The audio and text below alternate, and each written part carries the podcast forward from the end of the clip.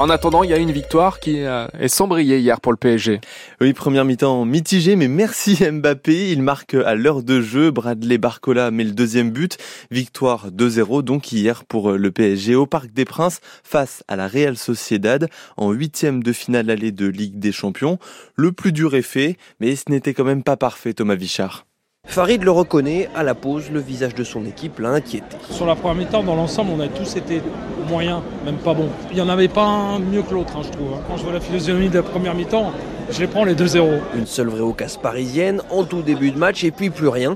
Les situations les plus chaudes sont même basques. Ça n'a pas échappé à l'entraîneur Luis Enrique qui a poussé un coup de gueule à la mi-temps, raconte le gardien Gianluigi Donnarumma. L'équipe l'a pris très bien parce que c'est normal. Nous aussi, on a vu que le premier mi-temps, beaucoup de difficultés. Le deuxième mi-temps, on va sortir bien avec le ballon et on fait des buts euh, fantastiques. L'entraîneur parisien, lui, ne veut pas s'épancher sur son discours dans les vestiaires. Luis Enrique. No me acuerdo de nada. Je ne me rappelle plus ce que j'ai dit. Les cuisiniers ne donnent jamais leurs recettes. Ce sont les joueurs qui ont cru en eux. Je vous le dis depuis le début, c'est un jeu. Il ne se passera rien si on perd. Rien. La vie continue. Et ça a fonctionné. Résultat, Kylian Mbappé a surgi et libéré tout le parc. Au micro de Canal+, l'attaquant résume parfaitement la soirée du PSG. On est content de cette première étape. Il y a encore beaucoup de travail à faire, mais on est content. On paraît avec un avantage qui est, qui est quand même important. Maintenant, avec le PSG, on a l'habitude. Le plus dur, c'est de conclure. Les matchs retour au Pays Basque dans trois semaines le 5 mars. L'action, elle était sur le terrain hier, mais aussi dans le virage Auteuil du Parc des Princes. Retour des banderoles anti-Anne Hidalgo, brandies par les ultras du PSG.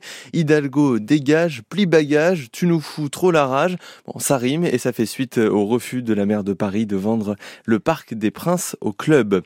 Vous avez peut-être senti ce matin une odeur de fumée si vous êtes sorti au sud de Paris. Ça pourrait venir des fumées d'un incendie à Longjumeau en Essonne.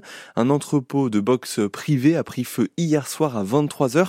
Tout est éteint, il n'y a pas de blessés, mais les images sont impressionnantes. Vous les retrouvez sur francebleu.fr. 7h03, France Bleu Paris. Avec la grève à la SNCF ce week-end, il faut anticiper, il faut s'organiser. Vous avez sûrement reçu un SMS, un message pour vous dire si votre train est supprimé ou confirmé. Trois quarts des contrôleurs sont en grève à partir de ce soir, 20h et jusqu'à lundi. Il n'y aura qu'un TGV sur deux et un Ouigo sur deux. Et si vous êtes dans la mauvaise moitié, eh ben vous allez pouvoir vous faire faire rembourser, Soisigbourg. Oui, euh, si votre train est annulé, euh, vous pouvez vous faire rembourser à 100%. C'est la politique de la SNCF en cas de grève. Pour ça, il faut aller sur le site ou l'application de la compagnie ou bien en gare directement. Vous annulez votre voyage et vous serez remboursé dans un délai de 3 à 5 jours environ sur le compte bancaire utilisé au moment de l'achat. Si vous êtes dans ce cas-là, si votre train est supprimé, la SNCF a mis en place une mesure supplémentaire, un dédommagement exceptionnel. Votre prochain trajet en TGV ou en intercité à moitié prix, donc une réduction de 50% grâce à un code envoyé par euh, la compagnie ferroviaire. Une seule condition pour en bénéficier, il faut réserver le billet euh, sous 30 jours. Enfin, si vous êtes euh, plus flexible, vous pouvez échanger gratuitement votre billet pour les trajets dans tous les TGV qui circulent et où il y a encore de la place. Et on demandera des explications sur cette grève, sur les raisons, les revendications dans 30 minutes avec Fabien Villedieu, délégué syndical Sudrail, invité du journal de 7h30. Un assassinat depuis une trottinette, c'était hier à Rissorangis en Essonne. Euh, le conducteur d'une voiture s'est fait tirer dessus à plusieurs reprises. Il avait 30 ans et il est mort sur place. Le tireur est arrivé à sa hauteur en trottinette, donc une enquête est ouverte. Une fusillade a fait un mort et 21 blessés cette nuit aux États-Unis. C'était pendant la parade du Super Bowl à Kansas City, dans le centre du pays. Trois personnes ont été interpellées. Joe Biden, le président américain, parle de tragédie. Il demande au Congrès d'agir contre les armes à feu. 7h05, France Bleu Paris, c'est la radio qui partage votre quotidien et peut-être acheter en vente directe. C'est ce que vous faites pour soutenir les agriculteurs. Oui, une nouvelle habitude que vous auriez pris depuis les manifestations il y a deux semaines. Est-ce que vous allez plus souvent au marché au magasin de producteurs ou alors est-ce que vous n'avez rien changé? Vous avez la parole à 8h15 sur France Bleu Paris au 01 42 30 10 10. En tout cas, dans les Yvelines, au magasin de la ferme de Romainville, le garde-manger, il y a de plus en plus de clients, Laurent Borde.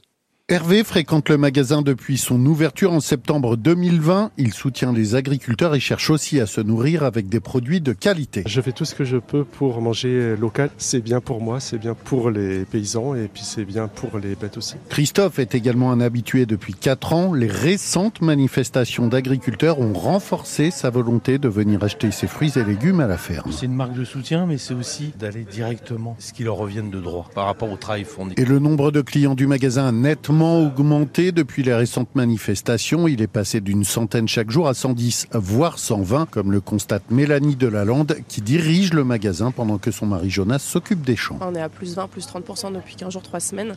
Bon, notre chiffre est déjà en, croissance constante depuis l'ouverture, mais alors là, depuis les manifestations, ça marche encore plus. Donc euh, le magasin tourne bien. Pour l'agricultrice, tous les clients, nouveaux comme anciens, ont aussi besoin de savoir d'où vient la nourriture. Les gens savent plus ce qu'ils mangent. On nous fait croire que c'est euh, d'origine française avec un petit logo euh, soi-disant fabriqués en France. Mais la matière première, l'éleveur, le producteur, rien n'est français. Donc les gens, en venant chez nous, voilà, ils savent très bien ce qu'ils vont acheter en toute transparence et il y a un côté rassurant aussi. Selon le dernier recensement agricole de 2020, près d'une exploitation française sur quatre vend en circuit court. Et à neuf jours du Salon de l'agriculture, le président de la République veut se montrer à l'écoute des syndicats. Il a reçu hier la coordination rurale et la confédération paysanne.